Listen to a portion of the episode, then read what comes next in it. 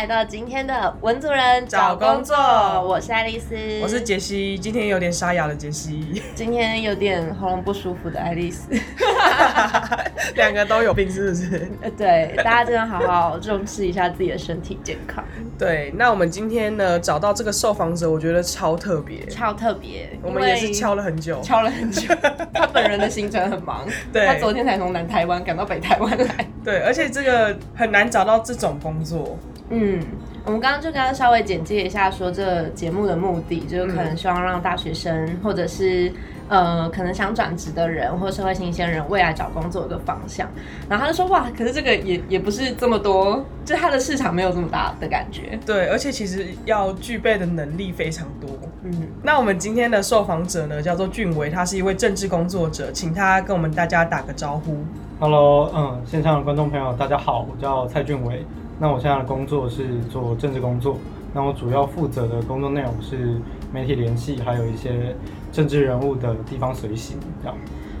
其实我那时候想到政治人呃政治工作者，我就一直。没办法直接连接到他到底要做哪一些事情，请俊伟跟大家分享一下你的日常，例如你每一天需要最常遇到的工作会是什么？哦，其实我现在的工作内容其实蛮多元的咯，因为我现在主要呃服务的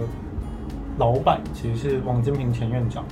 嗯，对，然后因为他的行程也是相当的多，尽管他现在没有参与在总统大选里面的，嗯。但就比如我们每天早上还是需要做所谓的舆情收集，嗯，就是整个政治圈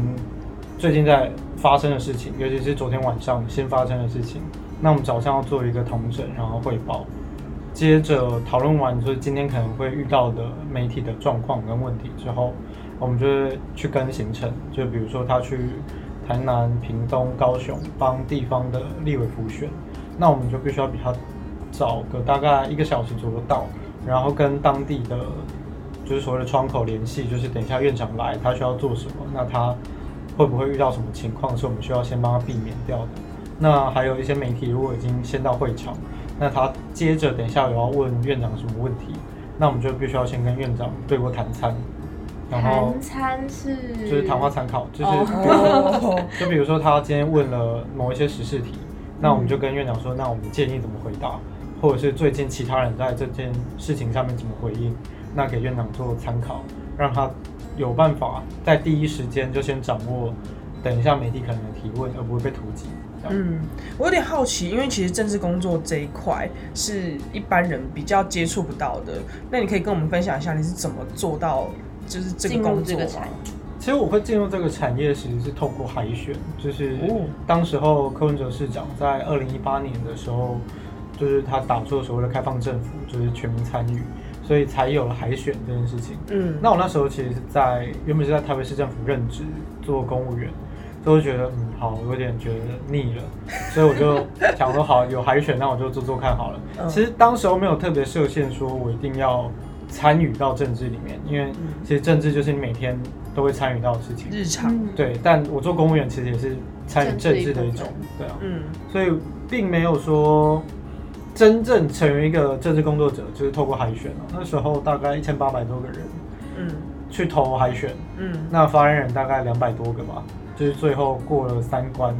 才最终录取这样。他两百多个录取一个，嗯，两个，两个，然后你是其中一位，对，我是其中一个。哇，我觉得发言人这个词，我真的以前都以为他就是出来发言，对 出来讲讲话而已。，对，但事实上应该不止，对不对？他其实背后需要有相当多的在某方面的专业知识，你才有办法代替他发这个言。嗯因为我那时候会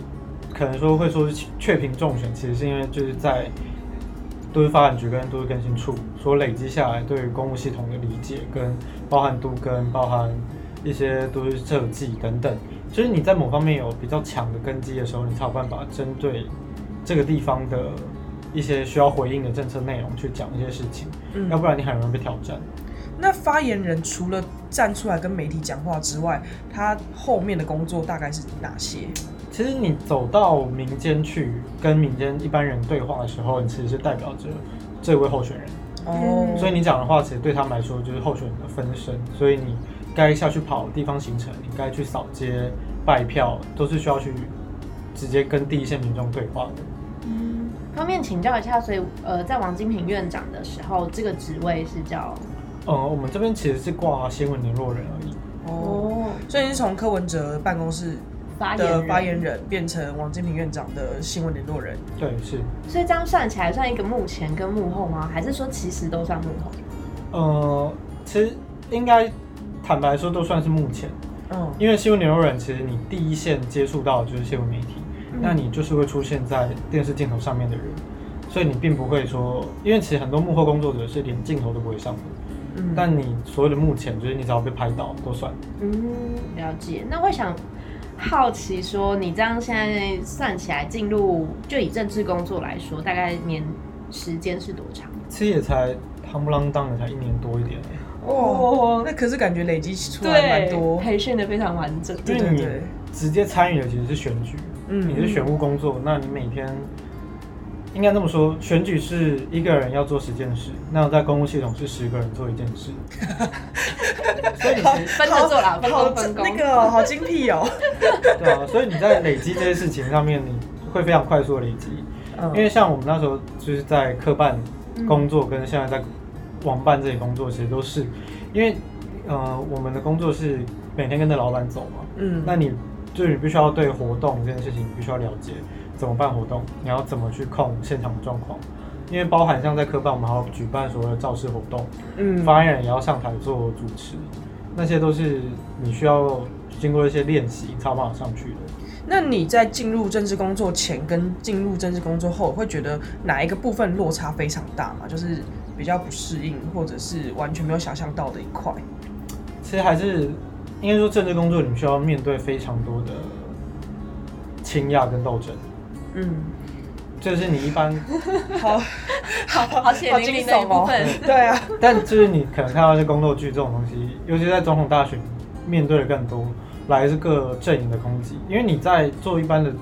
公司行号的工作，或者在公务系统，你不会有人血淋淋的指着你骂，嗯血淋淋的说你哪里不是，或者是就是他就是要让你下去，就是他就是要你这份工作，不会这么血淋淋。可能当然还是会有一些私底下的斗争，但他不会是拿到台面上来就是指着你的鼻子骂，这样、嗯很少。对，嗯，等于说他就是一个目标标靶的概念。对，政治人物就是一个标靶，所以大家都往他身上射。那如果这样一年多，会好奇说这个职位大概薪资的集聚大概是？其实都是看个人谈的。所以它是一个很需要，应该说他会不会谈差异到很大吗？哦，非常大。就是你专业的政治幕僚领的薪资，可能有有听过有前辈可以领到月收入超过十万，嗯但你刚入行的可能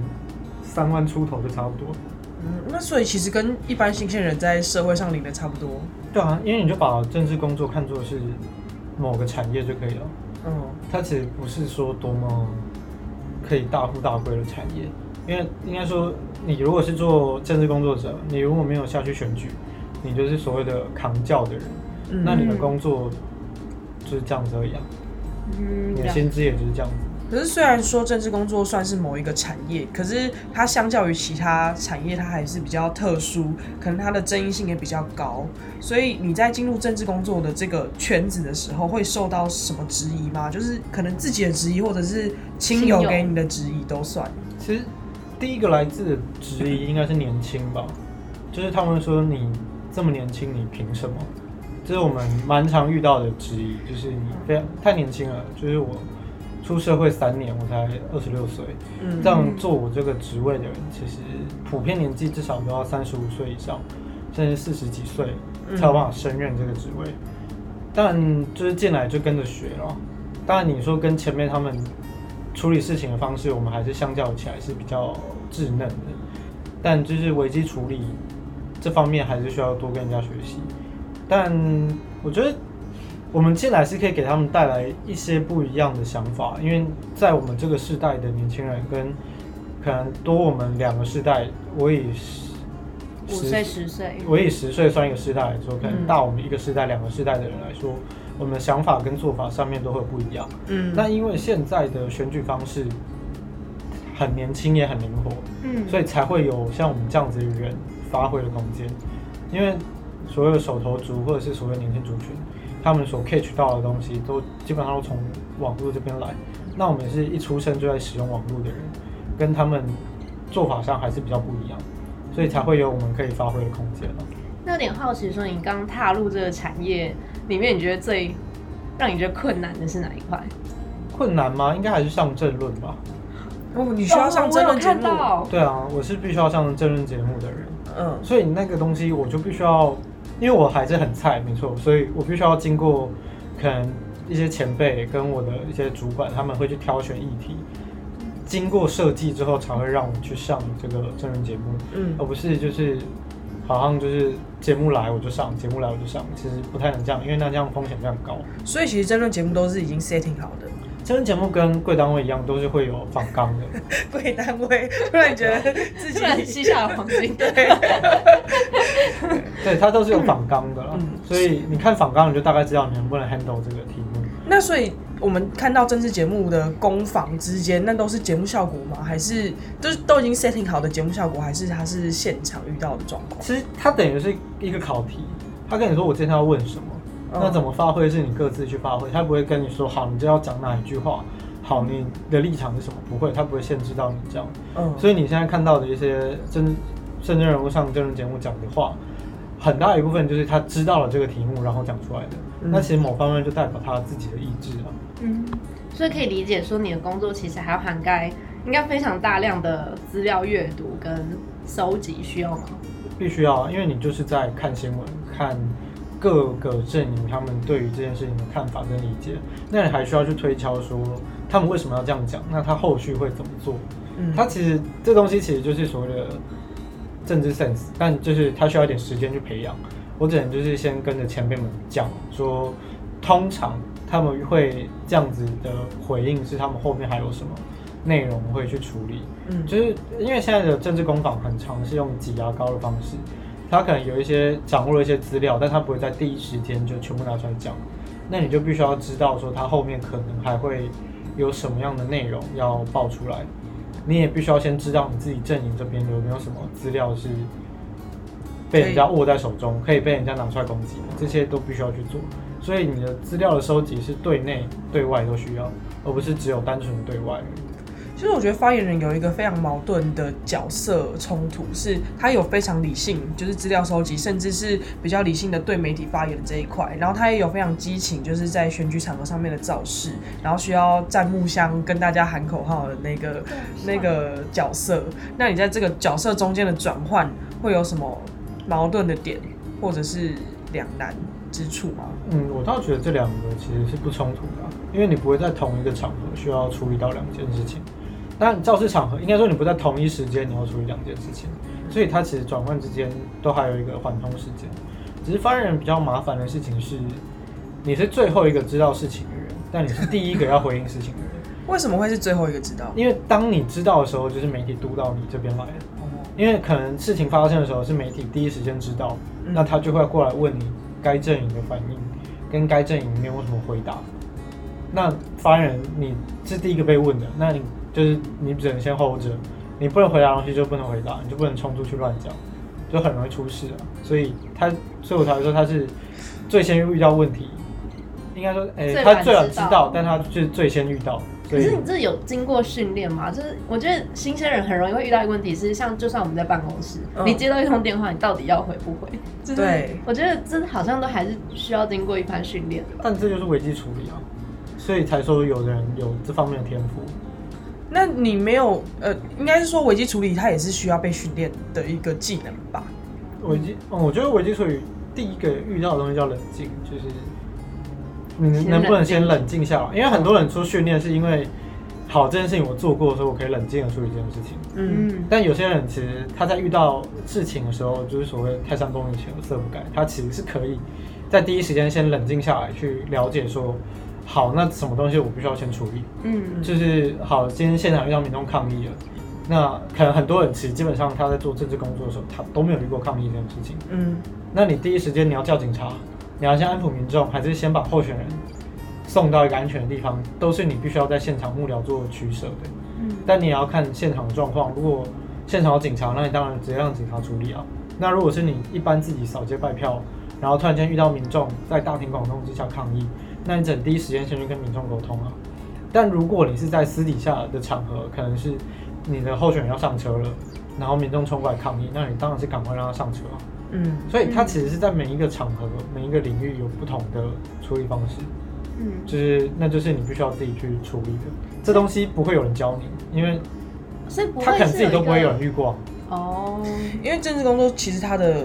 呃发生的东西太多元了。对对对，而且很容易遇到没有发生过的事。因为假如说像我们办公室，就算客户打来，我们不确定那个那题要怎么回答回复你。对，我们就可以知道说，哎，一个哎一个 SOP 就是，哎，我稍晚回复你，然后再去问候主主管，问候主管，问问主管询问主管，然后再回来回复客户。其实它是一个比较有 SOP 的方式可以去处理的，所以政治工作政治工作，太及时了。对对对你，这时候不回应，就是又变成一种回应。而且它又是一个比较高曝光，然后每就是都在镁光灯之下的一个工作，所以就算当下处理不好，它也会变成后续延烧的话题。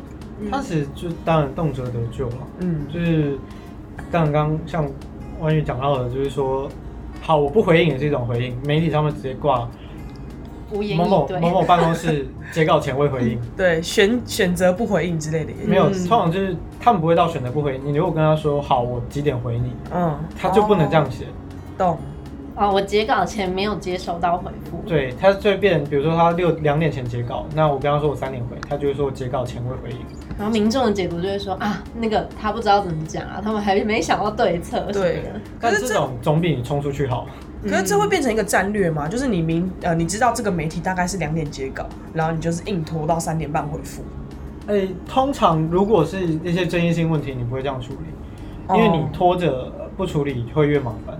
你基本上就是对内先讨论出一个定调的版本答案，那你发言人对外出去跟新闻稿出去都是同样的回应。嗯哦那我定调就是这样，那我不管你几点截稿，反正我定调是这样，就算你截稿你还是要改，哦，因为网媒还是可以修改的。嗯报纸报纸是晚上哎五点还六点截稿，那他们报纸比较容易有截稿前未回应，所以我们基本上在报社截稿前，我们就必须要给他一个回应。所以你自己时间还是要抓了，你不能让你的露出是长这个样子。哦你们团队里面大概会有多少人，或者是有什么样的组成？其实每个团队都不太一样哎、所以假如说你刚刚提到的团队里面有一个定调，那这个团队成员大概会有哪些人？定调基本上就是所谓的顾问、老板本人、哦老哦，板、顾问，加上发言人系统跟舆情系统，甚至新闻系统，它可能加起来会有超过十来位。但这东西其实基本上是主管阶级定调就可以了。嗯所以你们的这个工作，它的升迁呢，或者是说我我有没有一个定到，说我今天进来这个职位之后，我之后的升迁之路大概是往上可以升到哪一个职位，或者其实不太会，因为这份工作基本上就是选举的时候否选举的而已，它等于是一个短期的工作。那你没有办法说你保证说好，我接下来会往哪走，因为它跟媒体圈有点像是它会是不断跳槽，嗯有的人是会不断的离开原岗位，就是这边的可能另外一边的阵营的人觉得你不错，然后他用更高的薪水来请你过去，那你可能很多人就这样离开。所以这不会有政治立场的问题吗？嗯，如果你如果有加入政党，当然会有政治立场问题。但如果你是一个没有政治立场的人，对你来说这就是一份工作的话，那我倒觉得不至于有什么政治立场问题。嗯，等于说有的，如果你有入入党的话，它会有政治立场。那如果我只是纯然把这个当做一个工作，我用我的专业，例如刚刚俊伟提到的，我会做舆情，我会去危机处理呃危机处理，我会我可以去做临呃临时的发言，类似这样子。他可能就是以政呃以专业为主的，就不会有政治立场。嗯，好，那这其实也跟我接下来想要问的问题相关，就是即使我很欣赏某一位候选人或某一位政治人物，所以我加入他的团队变成他的发言人，但他这个人也不是我方方面面全部都欣赏，甚至他在某一些政策上面的立场是跟我相左的。可是，身为一个发言人，你又必须代替他，就是行使他的意志去讲话，那这部分会有矛盾吗？嗯，这就跟我们一般在社会上工作一样。突然突然解释的很精辟。对，它就是一份工作嘛，所以你可能遇到你主管或者你老板的指示你不喜欢，但如果你要做这份工作，你就必须要去面对，你就需要帮他处理，你就不应该说你不能带有个人的政治立场跟色彩，跟情绪在处理这些工作，它就是一份工作。那不管如何，你可能当然你很喜欢他这个作为，你可以更激情、更积极去帮他做。但如果你不喜欢，你还是应该去处理跟面对，也就是完整的传达出他的理念跟想法就好。你不需要多做太多自己的解释，就做好你该做的工作就好了。所以等于说，你们在媒体前的发言代表的是他的意志，而不是你本人的意志。对，发言人其实就是政治人物的传声筒。嗯，他讲白了就是这样子而已。只是政治人物在他没有空的时候，有一个人可以帮他发言。因为真人我有非常多的工作要做，他其实不仅是要跑行程、跑选举，甚至还有他原本应该做的工作，比如说立法等等。他没有那么多的时间说好，媒体来我就访，媒体来我就回。嗯，所以他才需要有一个人站出来跟他帮他在媒体上面处理这些东西。所以你的意就是代表他的意志，所以你回答的内容就是他想讲的，你不能过多的揣测，跟过多的解释跟渲染。所以我觉得这个工作其实它要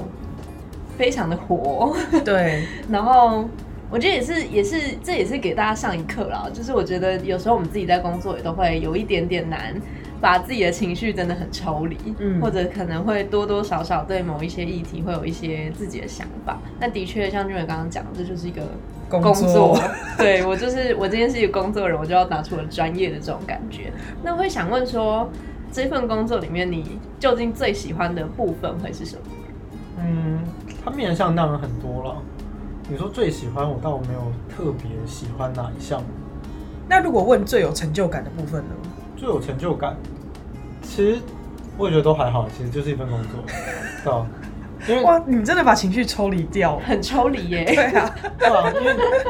你可能你有成就感，然后你就会很喜欢这个内容。那你就会很想要一直不断重新做这件事情，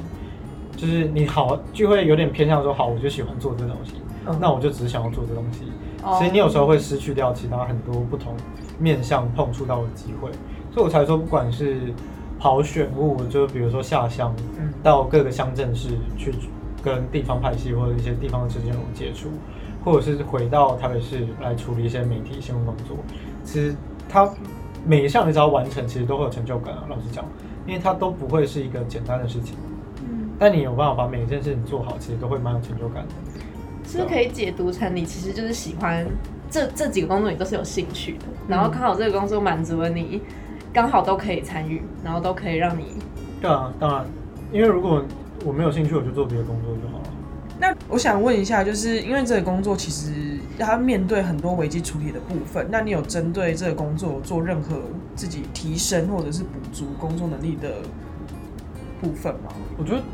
这个工作你需要不断的去请教，嗯，因为它发生的事情是就天下每件事情都是重复发生过的，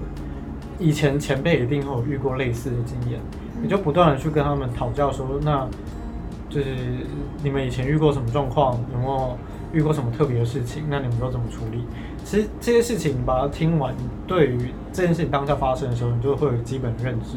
就你大概知道你可以怎么做。那再就现场状况去调整。所以我觉得这份工作的精进，很大一部分就是去沟通，跟去了解，就是你去跟不同的人聊不同的状况，那他们给你的回馈，你再汇整成你自己的，那你就会成为你自己的一套行为模式。那你对这份工作有任何就是期待吗？就是你希望未来可以做到哪样的程度，或者是你未来会想要哪往哪个方向前进？对于之后的规划，其实倒没有一定的限制，因为这份工作非常的灵活。那也某方面说，它可以选择的方面非常的广；某方面来说，也就是很难选择。老实讲，嗯，就是接下来下一步其实很难讲，真的是走一步算一步，就遇到了就哦好，其实那我就做做看，遇到机会来了就看看。机会或者是自己喜欢的事情啊，就觉得 OK 好，这个事情我想试试看，那我就去做。可是相较于其他工作，这个工作其实遇到的人跟事非常多，所以未来可以选择的会不会会比较广一些？嗯，当然会比较广啊，因为你遇到的人其实他们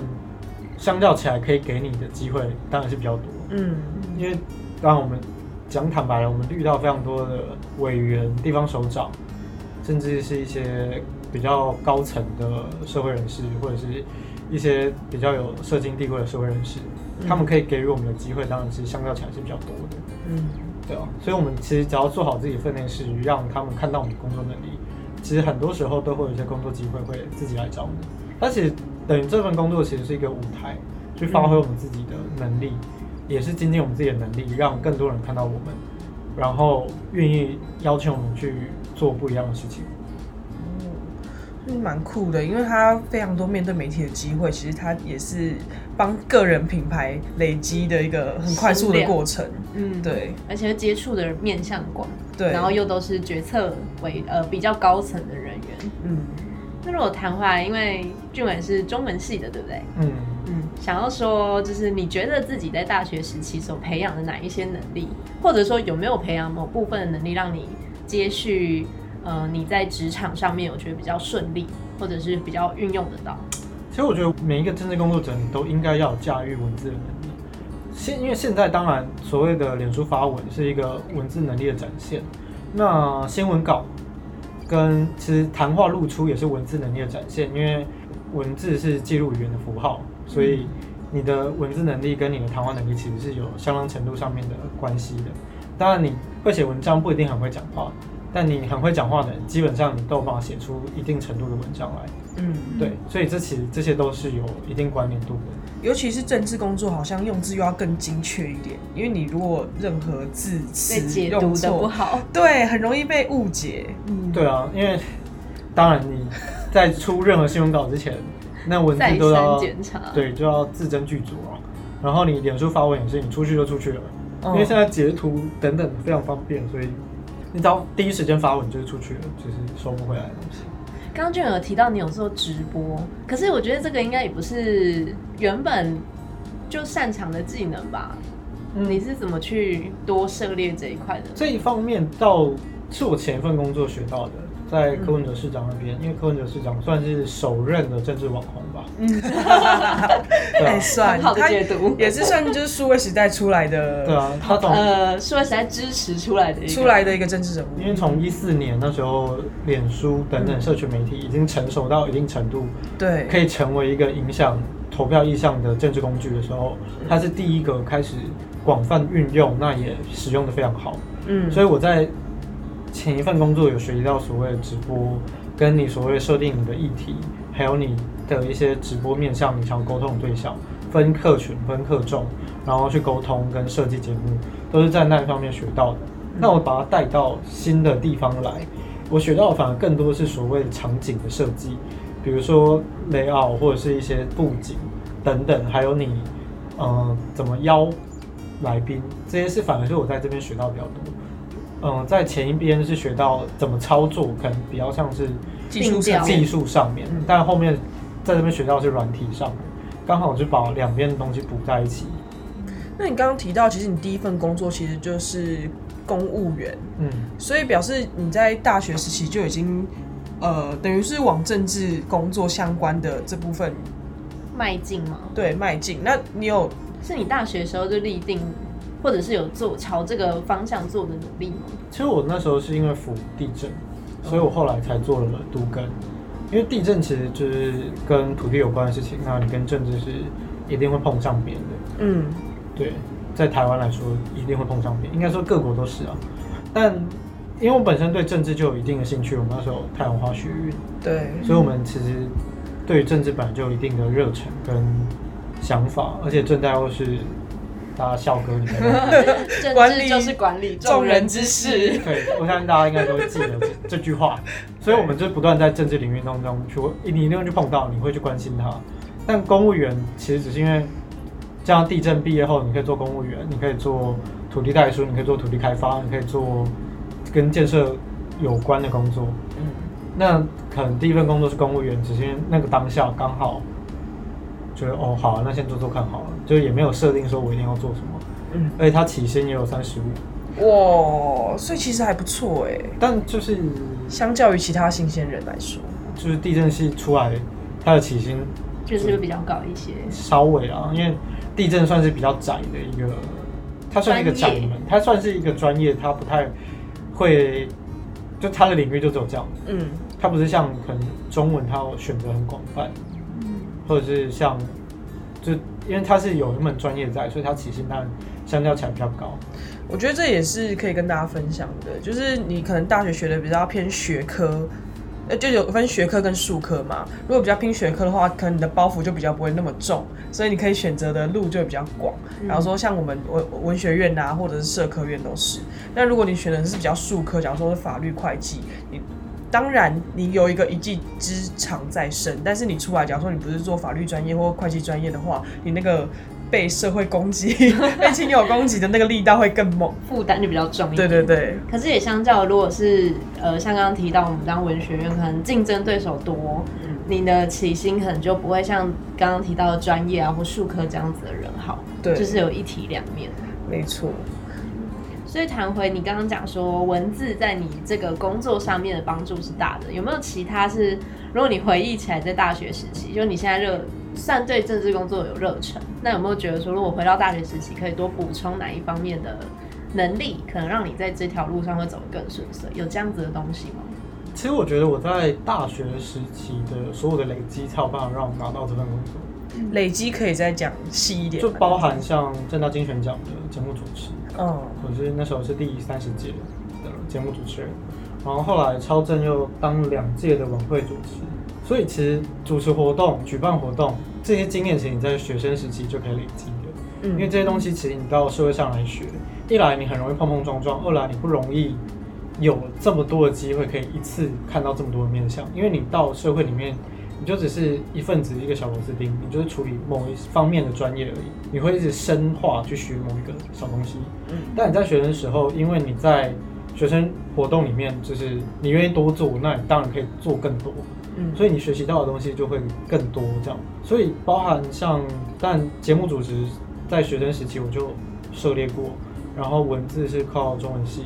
那一些法令方面是靠地震系。之后出社会之后到了公路系统，又对整个公务系统有了解，那包含都跟都市设计、大巨蛋一些消防法规等等，这些东西才会让我到海选面试的那个当下，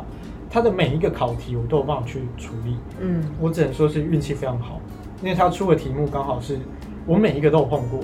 包含他需要有台风，那他需要对法令了解，他需要对社会议题有了解，那都是我在大学跟第一份工作的时候有累积接触过的。所以其实从你大学一路走过来，你不是一个就原本设定好就是这份工作的一个路，你是就是过程中慢慢减一点、减一点、减一点，然后最后拼成一个完整的拼图，然后在这个角角色上面可以发挥的很好。对啊，所以我才说算是非常非常幸运，所以我做的每一件事情，它都是有意义的，对